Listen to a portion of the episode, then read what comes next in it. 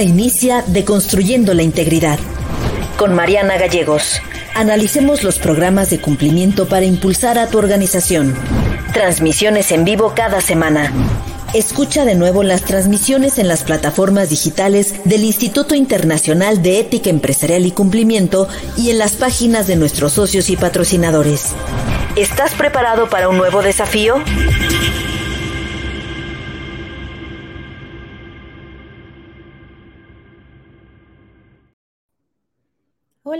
Buenas tardes, ¿cómo están? Bienvenidos a una edición más de, de Construyendo la Integridad. Eh, muchas gracias por acompañarnos. Espero que, que, hoy tengan varios la oportunidad de estar con nosotros. Creo que será un programa que, que valdrá muchísimo la pena y, y, les vamos a regalar un contenido bien interesante para el día de hoy.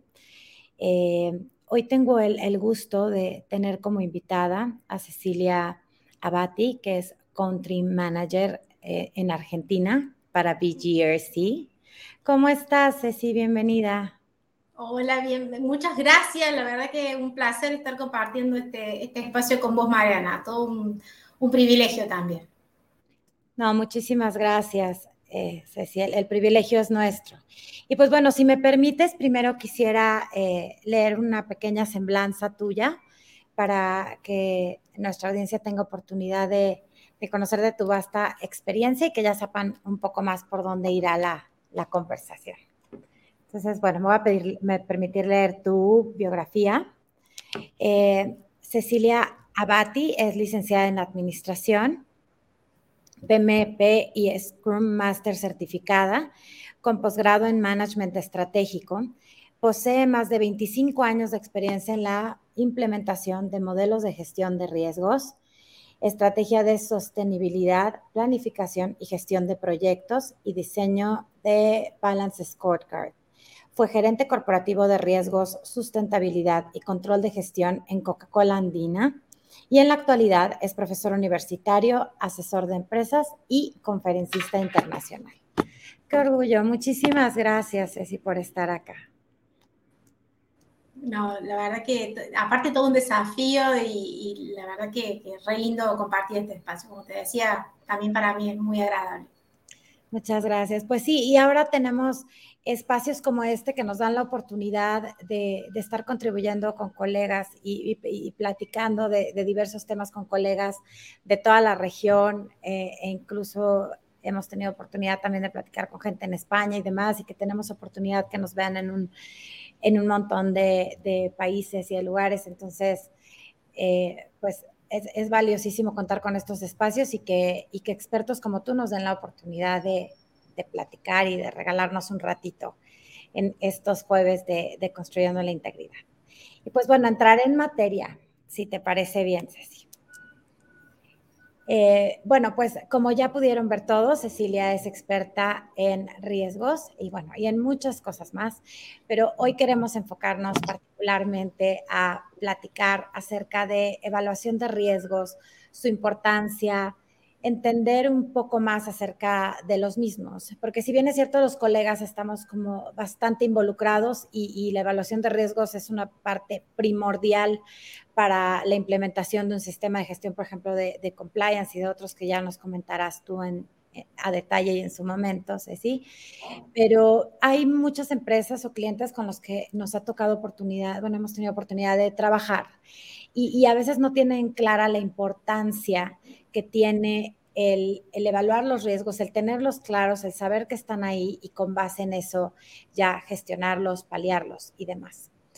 Entonces, la primera pregunta que quisiera hacerte en este sentido, porque aparte es una pregunta que me hacen mucho o es un comentario muy recurrente con, con nuestros clientes, es, ¿qué es el apetito de riesgo? ¿Cómo funciona? Hay muchos que me dicen, ¿con qué se come eso? ¿Qué es eso del apetito de riesgo? ¿Con base en qué se determina y por qué es relevante, Ceci? Bien, te cuento. Eh, es, un, común esto de la pregunta de, de qué es, y es súper importante entender que no existe una única forma de determinar ese apetito de riesgo, sino que es muy particular de cada empresa y de cada directorio, o sea, es el directorio el que determina esto. Y para poder determinar esto, va a tomar en cuenta cuál es la estrategia de esa empresa. Persiguiendo, buscando como objetivo estratégico, como horizonte, y cuánto está dispuesto a arriesgar, de ahí viene el apetito al riesgo, o sea, cuánto está dispuesto a apostar, y esto es como las mismas personas, como inversores particulares, cada persona tiene un grado de aversión al riesgo, y hay personas que son más seguras y que más hacer inversiones con mayor seguridad y menor rentabilidad, de la misma forma las empresas pueden tener mayor o menor aversión al riesgo y tratar de apoyar eh, planes, objetivos, desafíos que impliquen asumir mayor nivel de riesgo, pero también en pos de lograr mayor nivel de rentabilidad. Mientras que ponen mucho en juego eh, y que a lo mejor eh, quizás no están dispuestas a arriesgar y a conseguir objetivos estratégicos muy desafiantes, implica ponerlo en un, en un nivel de riesgo más alto.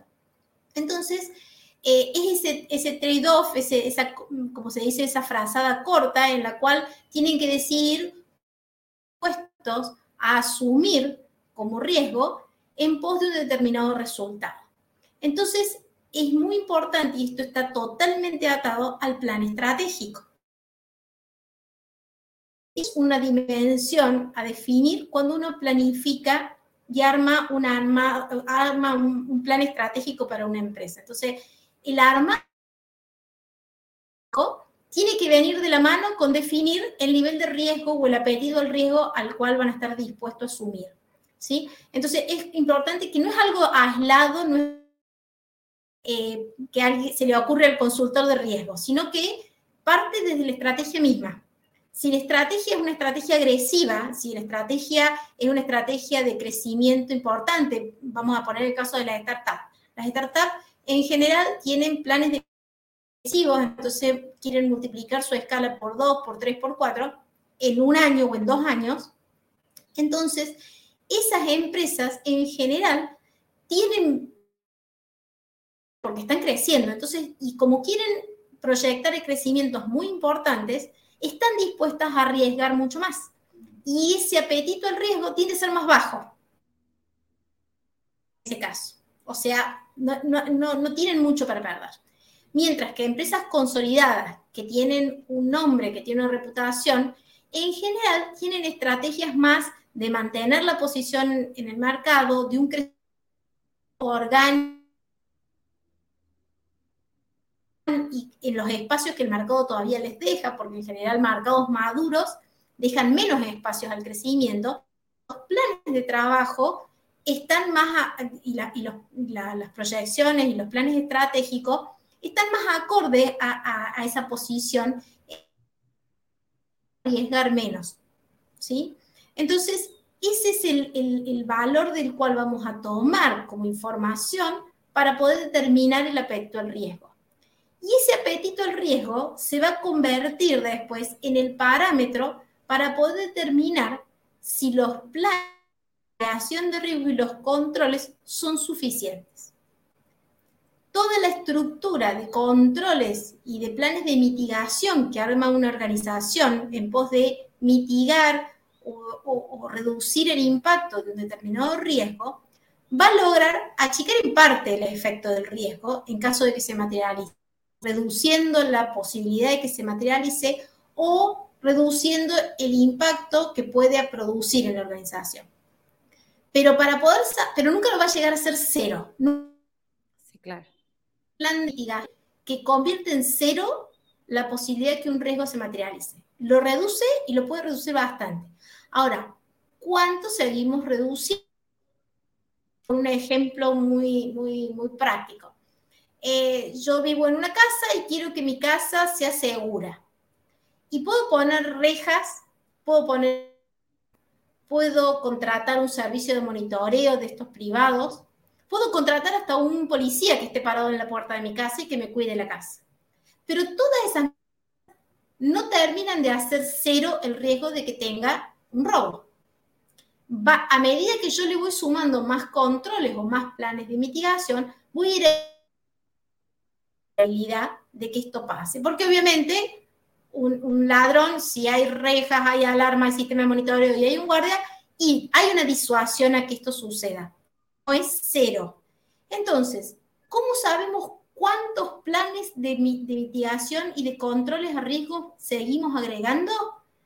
Y eso depende del apetito, el apetito del riesgo como esa variable para determinar hasta dónde llegamos porque por ahí empresas que son muy adversas a tomar riesgos ponen múltiples controles. Estaba haciendo una consultoría hace muy poquito sobre una empresa en donde mapeábamos riesgos estratégicos y había ocho, nueve controles en un riesgo.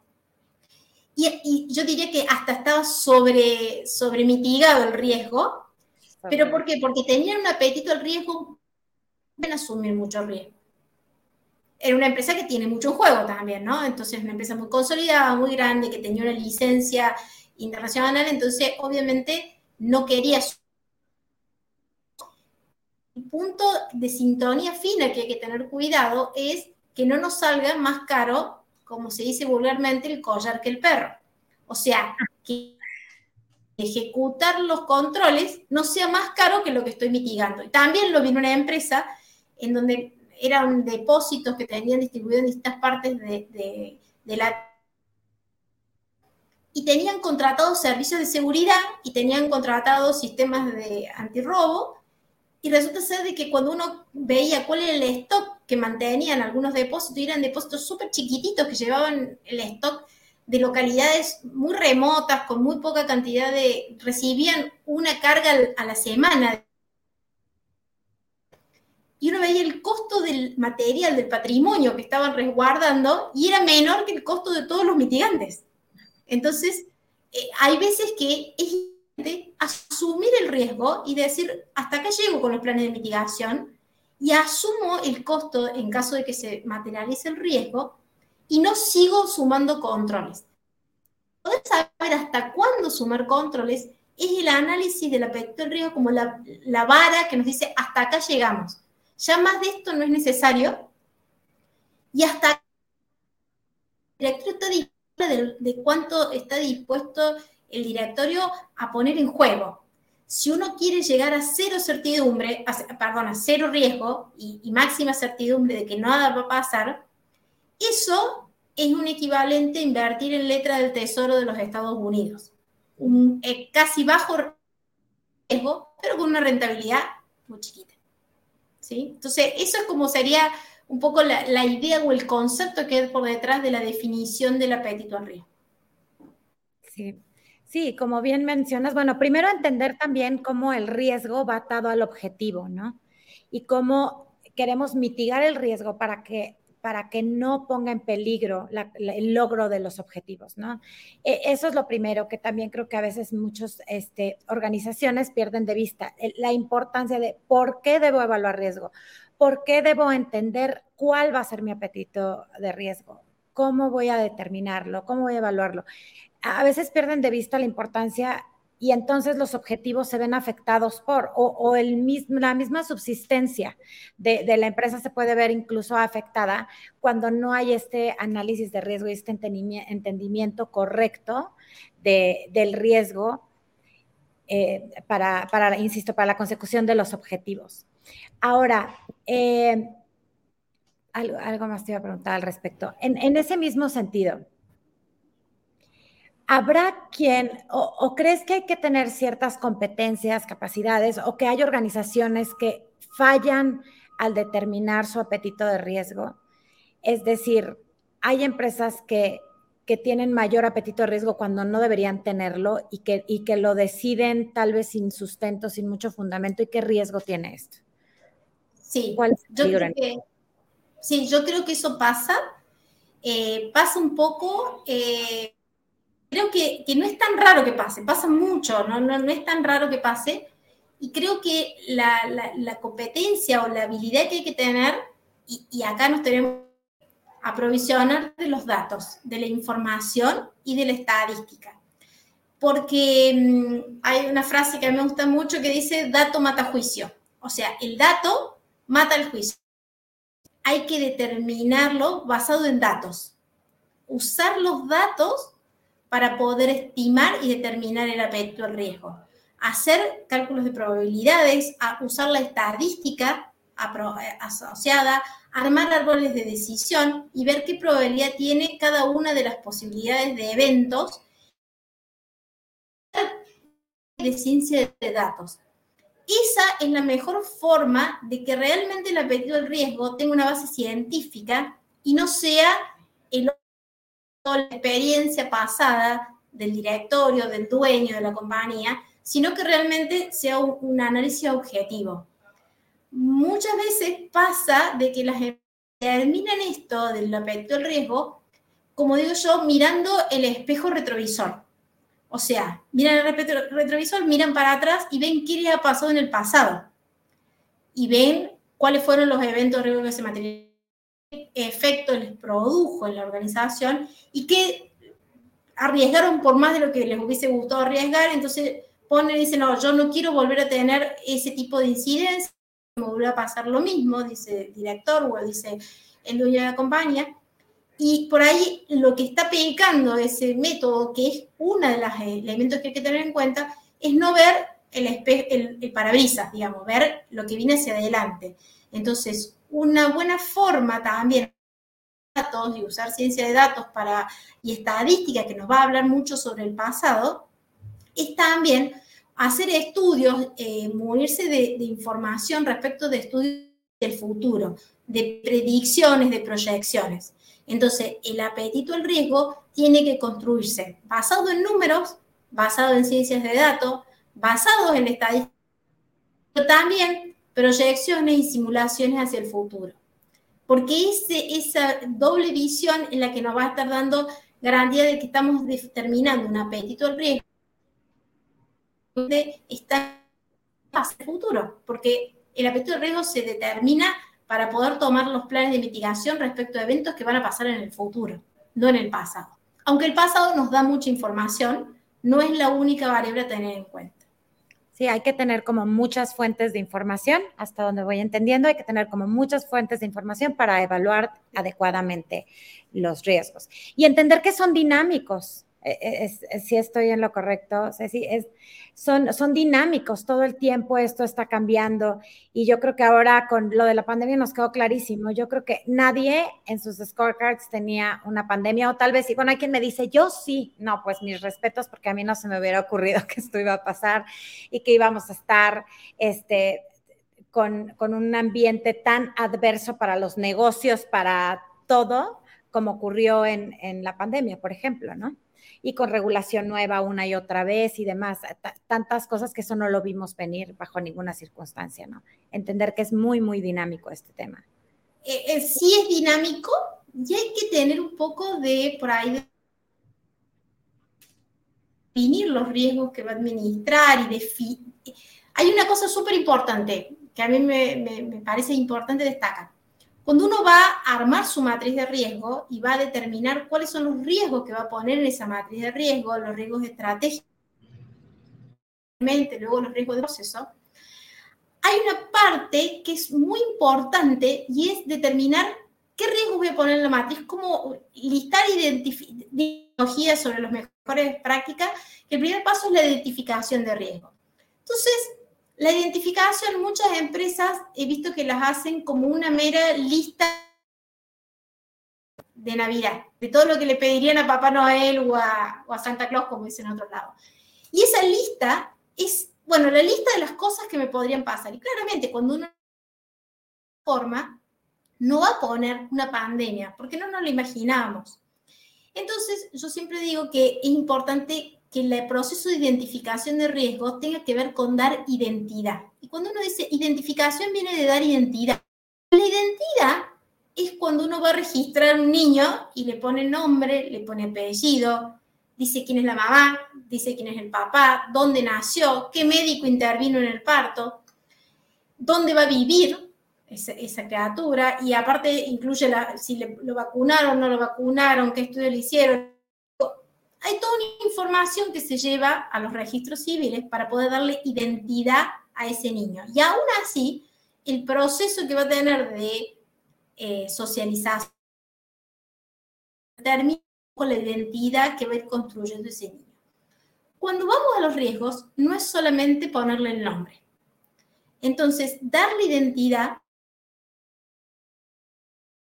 poder identificar de riesgo. El evento de riesgo era la pandemia. Yo también conocí empresas que habían puesto, pero no habían puesto la pandemia en sí. Habían puesto un evento en general que estaba a de acceso a las instalaciones, de comunicaciones, y eso a nivel de administración del riesgo tiene efectos similares. Si era una pandemia, si era una catástrofe natural, como puede ser un terremoto o como el que están viviendo en este momento en, en, Turquía, y era un evento que podría ser un tsunami o que podría ser cosas que pasan, porque además pasan. Cualquiera de todos estos elementos que nosotros tuviéramos en la matriz de riesgo, a nivel de los efectos a administrar, eran iguales. O sea, nosotros teníamos que tener, las empresas deberían tener un, plan, un plan de continuidad de negocios en donde administraran la, la, realidad de un anegamiento de acceso a las plantas, a las oficinas, a los clientes, poder administrarse incluso hasta sin comunicaciones. La pandemia por suerte no fue como un terremoto que muchas veces deja de los territorios, sin luz. Hasta si lo comparamos, lo que tuvo tensiones, pero no en efecto, en efecto te deja mucho más... Entonces, entonces si me... ¿Bien? nos cortas un poquito, pero ahí, ahí más o menos te vamos siguiendo. Ahorita te me cortas. Entonces, es súper importante entender, identificando el riesgo, cuando le estoy dando identidad uno por uno, cuáles son las causas, cuáles son las consecuencias o impactos que me genera ese riesgo, porque puede haber muchos riesgos distintos que me terminan representando el mismo impacto o me terminan generando el mismo impacto. Los riesgos pueden ser distintos. Puede ser eh, el incendio, puede ser el tsunami y puede ser una luz de nieve. Pero a nivel de los impactos que me produce en mi negocio, son similares. Y el plan de administración del, del Business Continuity Plan de los tres casos es el mismo, porque administramos los efectos. Con las causas, hay veces que varios riesgos diferentes están anclados en las mismas causas. O sea, vamos a pensar en una persona o un, equipo de trabajo que no está suficientemente capacitado. La falta de capacitación de un equipo de trabajo puede generar múltiples riesgos, desde que puede haber errores en la ejecución de los procesos, desde que puede haber, darse incumplimientos en la regulación y por falta de capacitación, desde que se omitan ciertos controles o verificaciones, eh, puede que esas personas no capacitadas además se desmotiven y como se desmotiven rotación. Todos riesgos diferentes anclados en la misma causa. Cuando yo gestiono un mitigante o un control que está orientado a evitar esa causa, voy a estar tiempo evitando esa causa a múltiples riesgos que estaban usando esa misma causa. Entonces, por eso el proceso de identificación de riesgo tiene que ser el en qué condiciones, en qué circunstancias, y luego ponerle las causas, identificar las causas, identificar las consecuencias, identificar un el riesgo para administrar. Y eso también es súper importante, la accountability en el proceso, que haya una persona que responda por la administración de los planes que se van a ejecutar para que se materialice o para reducir sus impactos en caso de que se materialice. Y ese otro elemento súper importante. Entonces, como idea general les digo, ojo con los planes de con el proceso y la partecita del proceso de identificación de riesgo. No es una mera lista, sino que es realmente un trabajo que lleva casi mm, el mismo tiempo que lleva evaluarlos. Y una pregunta más, es, ¿a todo riesgo le debemos implementar un control? ¿A todo riesgo que identifico va a llevar un control? No.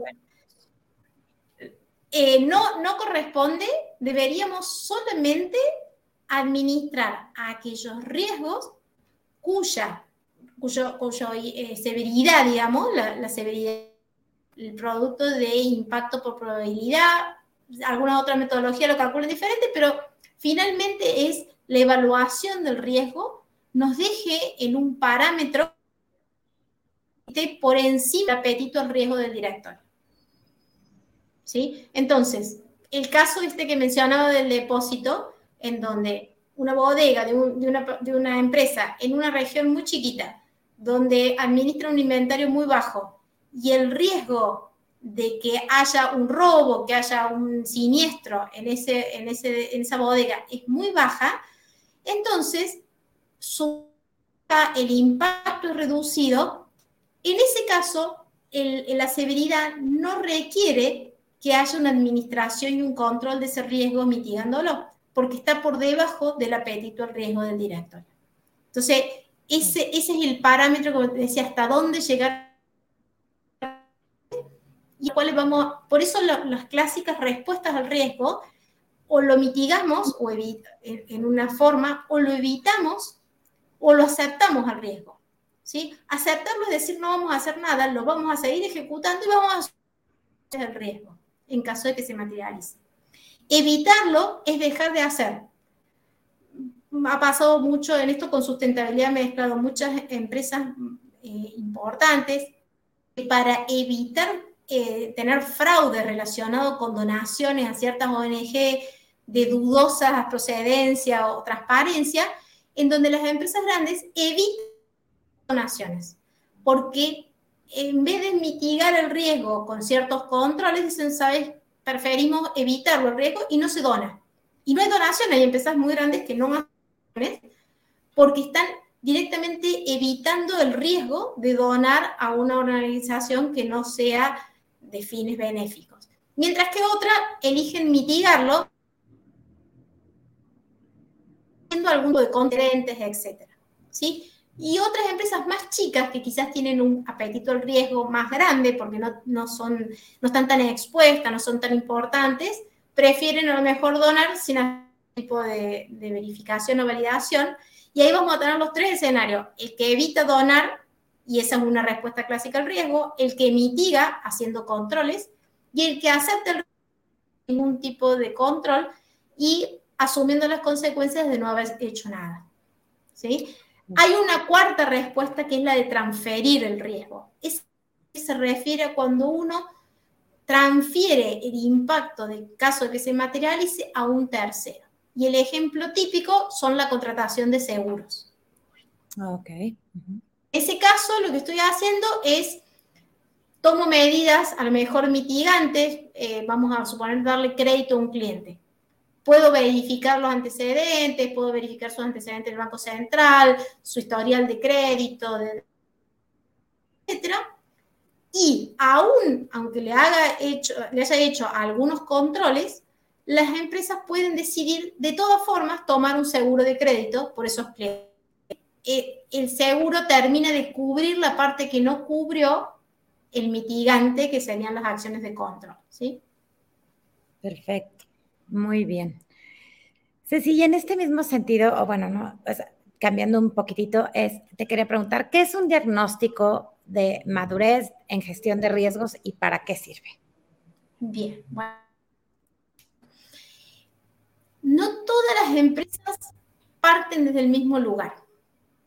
Muchas empresas que, por ejemplo, que están en, tienen un programa de integridad que son reguladas, que están en un mercado regulado, empresas financieras, de seguros, de salud, que a veces ya tienen un proceso que vienen armando un camino, algo de gestión de riesgo. No es que parten de cero, es más, casi todas las empresas alguna gestión de riesgo hacen.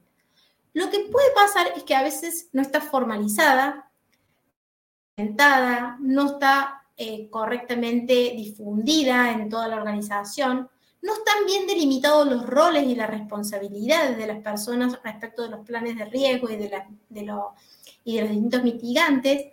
Entonces, alguna administración de riesgo hacen, pero no todas están en igual nivel de definición, de documentación, de identificación. Entonces, ahí es donde entra a jugar el nivel de madurez. Un diagnóstico de nivel de madurez nos va a entregar información a la hora de empezar a trabajar con riesgos en una empresa respecto si existe, qué no existe y qué existe, pero hay que, que reforzar o mejorar. Y en general se evalúan dimensiones que tienen que ver con los roles, las funciones, o sea, toda la parte de la estructura organizativa respecto a riesgos, respecto a los procesos, que es la otra dimensión que se evalúa, qué tan organizados están los procesos de gestión de riesgo, qué tan comunicados, qué tan determinados en, en el hacer de la empresa, en donde la empresa cuando hace, vende, cobra, produce, cuánto de la dimensión riesgo está en la cultura de la empresa y por otro lado la tecnología. O sea, definir los roles, sinceramente hay que definir y tener claro quiénes van a ser responsables por los riesgos y por los planes y por el seguimiento. No solo hay que documentarlo, hay que difundirlo y hay que capacitar, hay que tiene que de la toma de decisión de la empresa, sino que también tenemos que habilitar para que esto pueda escalar y, rehacer, y hacerse en todos los lugares en donde la empresa, en cada punto de contacto con un cliente, con un proveedor, eh, con un colaborador, a través de tecnología que nos ayuda o nos apalanca este proceso. Entonces, hay veces que está sumamente manual el proceso de gestión de riesgo y termina finalmente dependiendo de las personas. Entonces, la tecnología nos ayuda a hacer una transferencia esa gestión de, conocimiento a un entorno en el que se, se, centra más en los procesos y menos que dependa de las personas. Entonces, esas serían las tres que evalúan un modelo de madurez de gestión de riesgo. Las personas, los roles y las funciones, los procesos y la tecnología. Y eso nos va a decir qué tan avanzado el proceso de gestión de madurez, de, riesgos en una empresa, normalmente medido entre un parámetro entre el 1 y el 5, que es más o menos año por nivel. O sea, una empresa desde que parte a hacer gestión de riesgos hasta que llega a un nivel de madurez de un estándar robusto para la, para la industria o el sector en el que se suele llevar el proceso unos 5 años. Y entonces, bueno, hacer un autodiagnóstico al momento del inicio y repetir este diagnóstico año a año para ver cómo está evolucionando, porque un poco como pasa con los riesgos, evolucionan y cambian, y también pasa lo mismo con el proceso de gestión de riesgo en sí. Y una pregunta más, así, un poquito atado a esto. Tal vez no haya una sola respuesta y seguramente no, porque me ha tocado ver como varias... Em, muchas variables dentro de las empresas, pero desde tu perspectiva y lo que te ha tocado ver e incluso en tu experiencia y que lo has vivido, ¿quién debe estar involucrado en, en la gestión de riesgos y en la evaluación de riesgos y demás dentro de una corporación? Un área en particular, toda la empresa, el directorio. ¿Quién recomendarías más tú o qué has visto que sería lo ideal? ¿Quién habría de estar involucrado? Casi como si yo te preguntara a vos quién es la persona o quién es el responsable del compliance en una empresa. Lo mismo. Definitivamente tiene que venir de la voluntad del directorio o del dueño de la empresa, o sea, empieza desde la cabeza que tiene que estar convencido de que esto aporta valor, ayuda a la organización a cumplir sus objetivos y no es una traba burocrática ni es una trabajo más que nos va a distraer de, cumplir los objetivos, sino que al revés, es un apoyo, un soporte para que no pase nada que nos desvíe objetivo. Pero más allá de que tiene que venir un directorio, es súper importante definir un rol que tenga en su día a día el seguimiento de lo, de, lo que están haciendo. ¿Cómo son de las personas que llevan adelante los objetivos? Los riesgos son de los procesos que se ejecutan. O sea, cada una de las personas que son responsables de, una, empresa, de, un proceso, son dueños de esos riesgos. pero somos hijos del rigor. Necesitamos un rol de alguien que tenga en su día a día el juntarse con el gerente de venta y preguntarle cómo van tus riesgos, cuáles son tus riesgos, cómo van tus planes, necesitas algún aporte, te ayudo a compararlo con otras empresas, necesitas apoyo en algún tema y después se va con el gerente industrial y hace exactamente lo mismo. Entonces, los dueños de los procesos son los dueños de los riesgos, eso no cambia.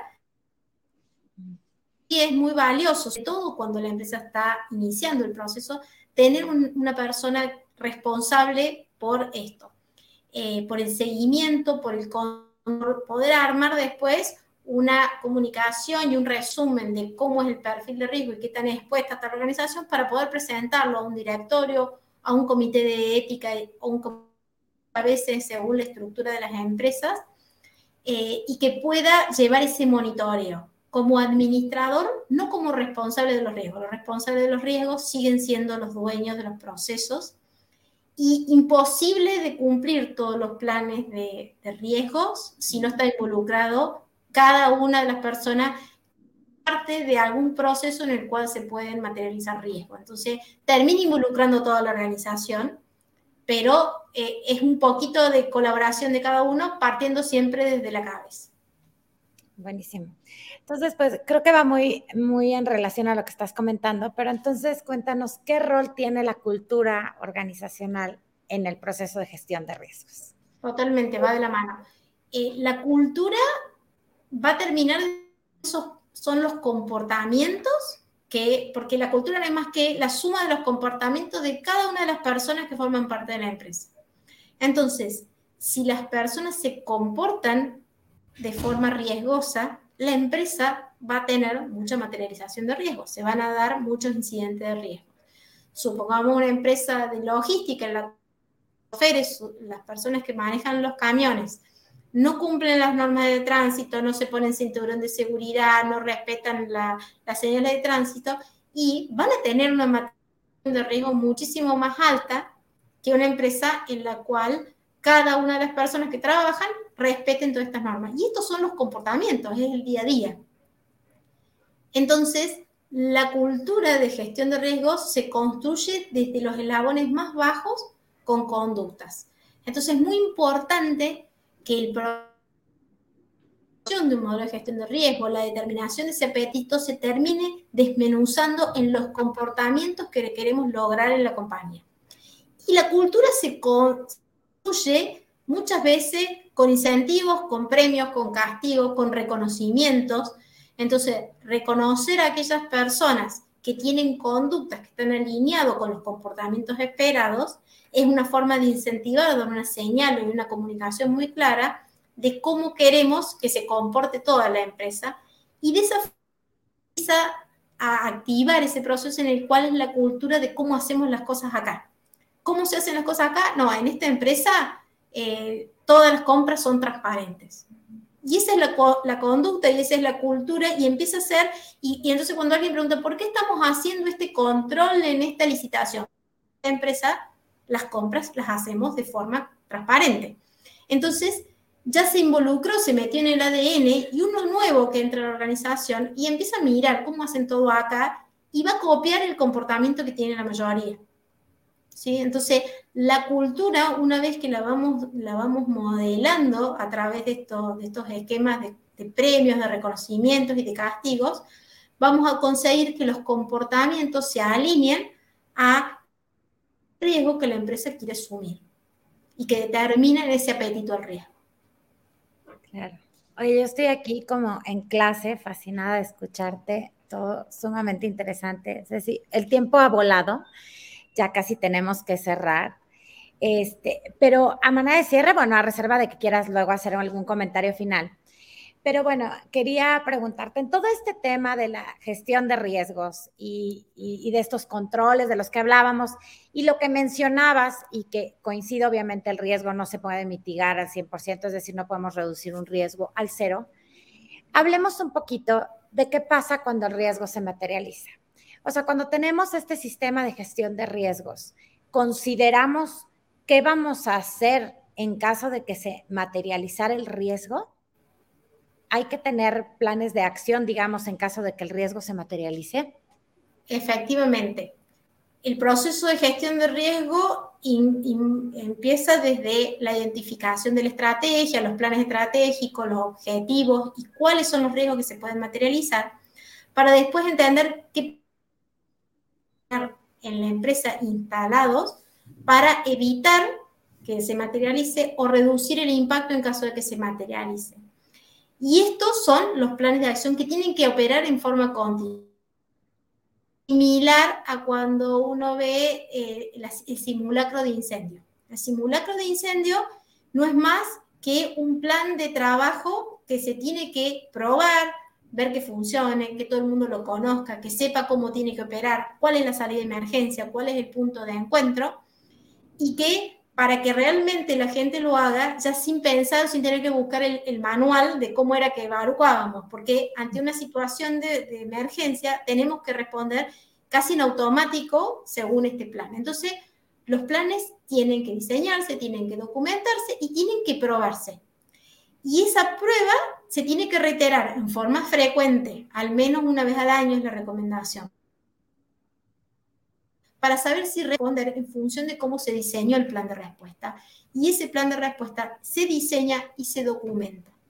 Muchas veces son muchos planes, según el tamaño de la empresa y la cantidad de procesos que trabaje, son muchos planes, son muchas acciones, atomizado en muchas áreas, sumamente importante y creo que un poco también eh, eh, es, es una recomendación el tener esto en un sistema que permita la consulta y el acceso de todo el mundo para que no dependa de que alguien se... ¿Sí? Entonces es importante tener una metodología para ir registrando esto, para ir transmitiendo esto con capacitaciones continuas, los planes de inducción y dejar registro también a nivel sistémico de cuándo se ha materializado esto, porque cada vez que hay un incidente, si lo guardamos en un papel,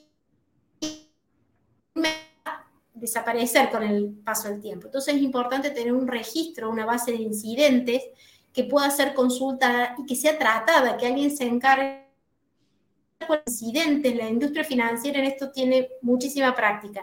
Registrar los incidentes porque lo piden los bancos centrales. Registrar cada uno de los incidentes y dar evidencia de que se hizo y cuál fue el plan de acción que se ejecutó y garantizar de que ese plan de acción se audita y que efectivamente opera a partir de que se materializó el incidente. Entonces, importante esto que voy a decir, tener los planes documentados, registrados y las personas capacitadas para que sepan cómo ejecutar el plan en el caso de que se, se suceda el evento.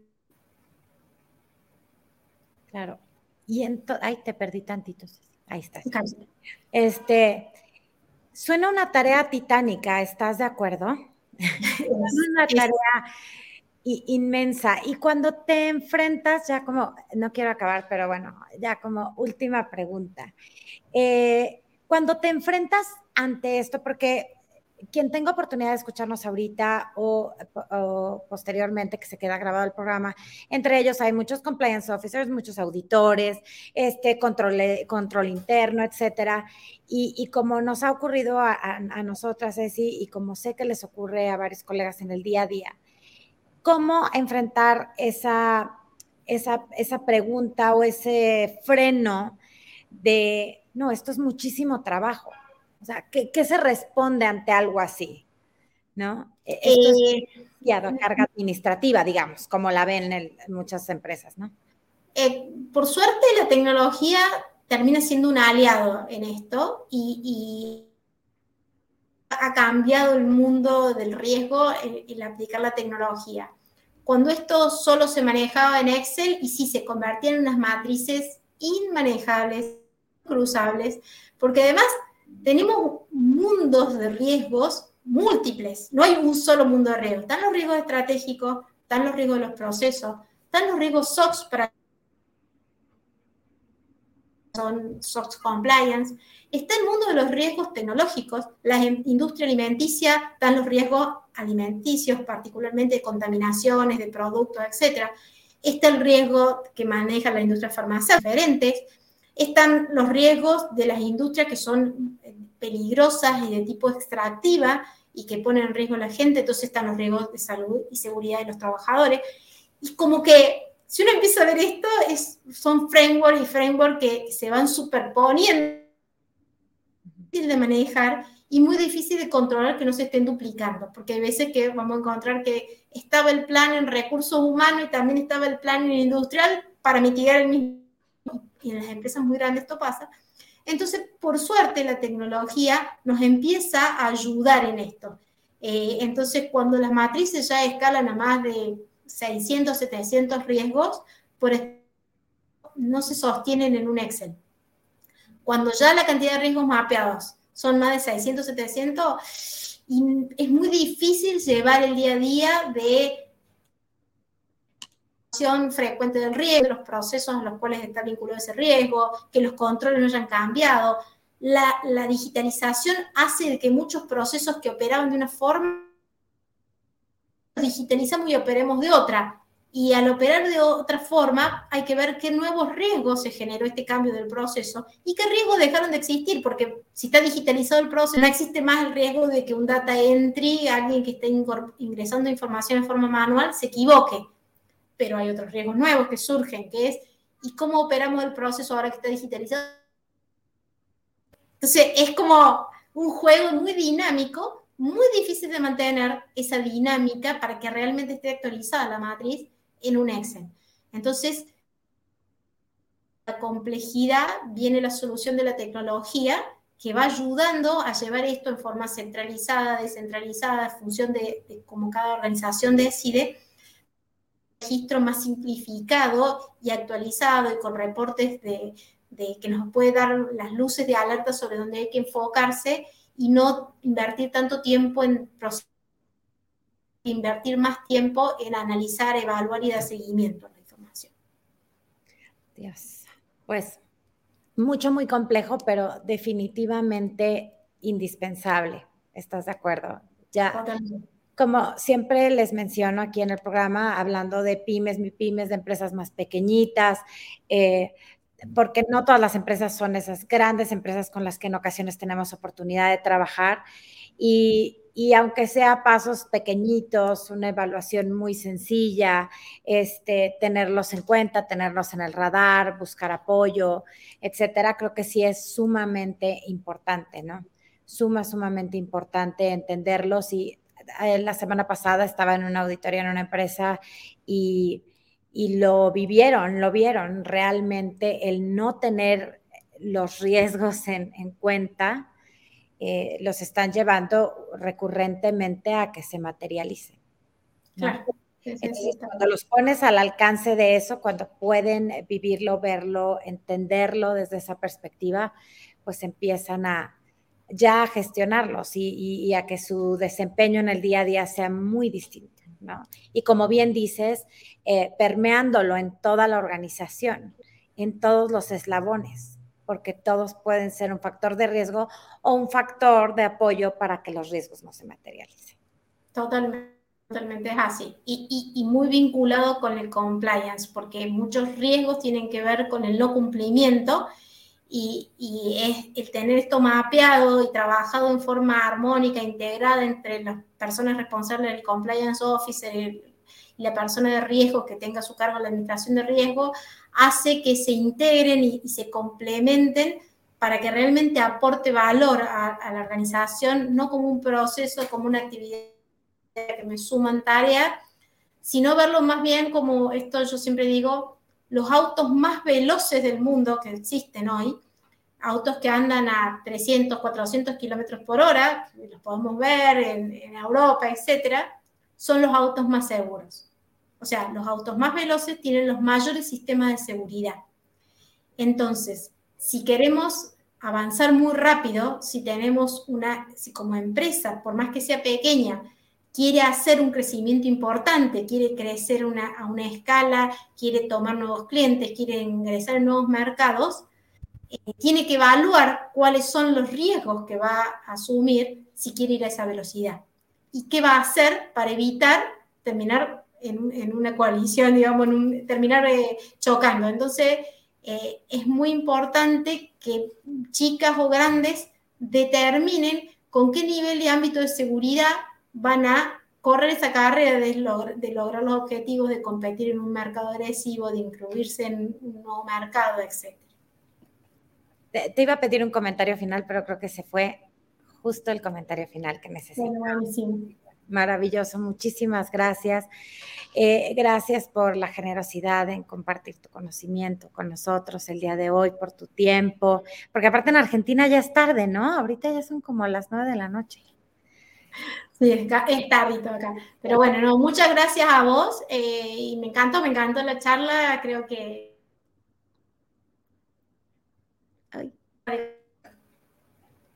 te estoy perdiendo, pero bueno, muchísimas gracias. No, a mí me encantó escucharte. Esta sí fue más que charla, fue como, eh, fui tu alumna el día de hoy.